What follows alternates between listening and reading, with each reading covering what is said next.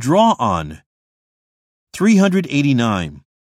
As a teacher, it is not good to draw too much on experiences you had in your own school.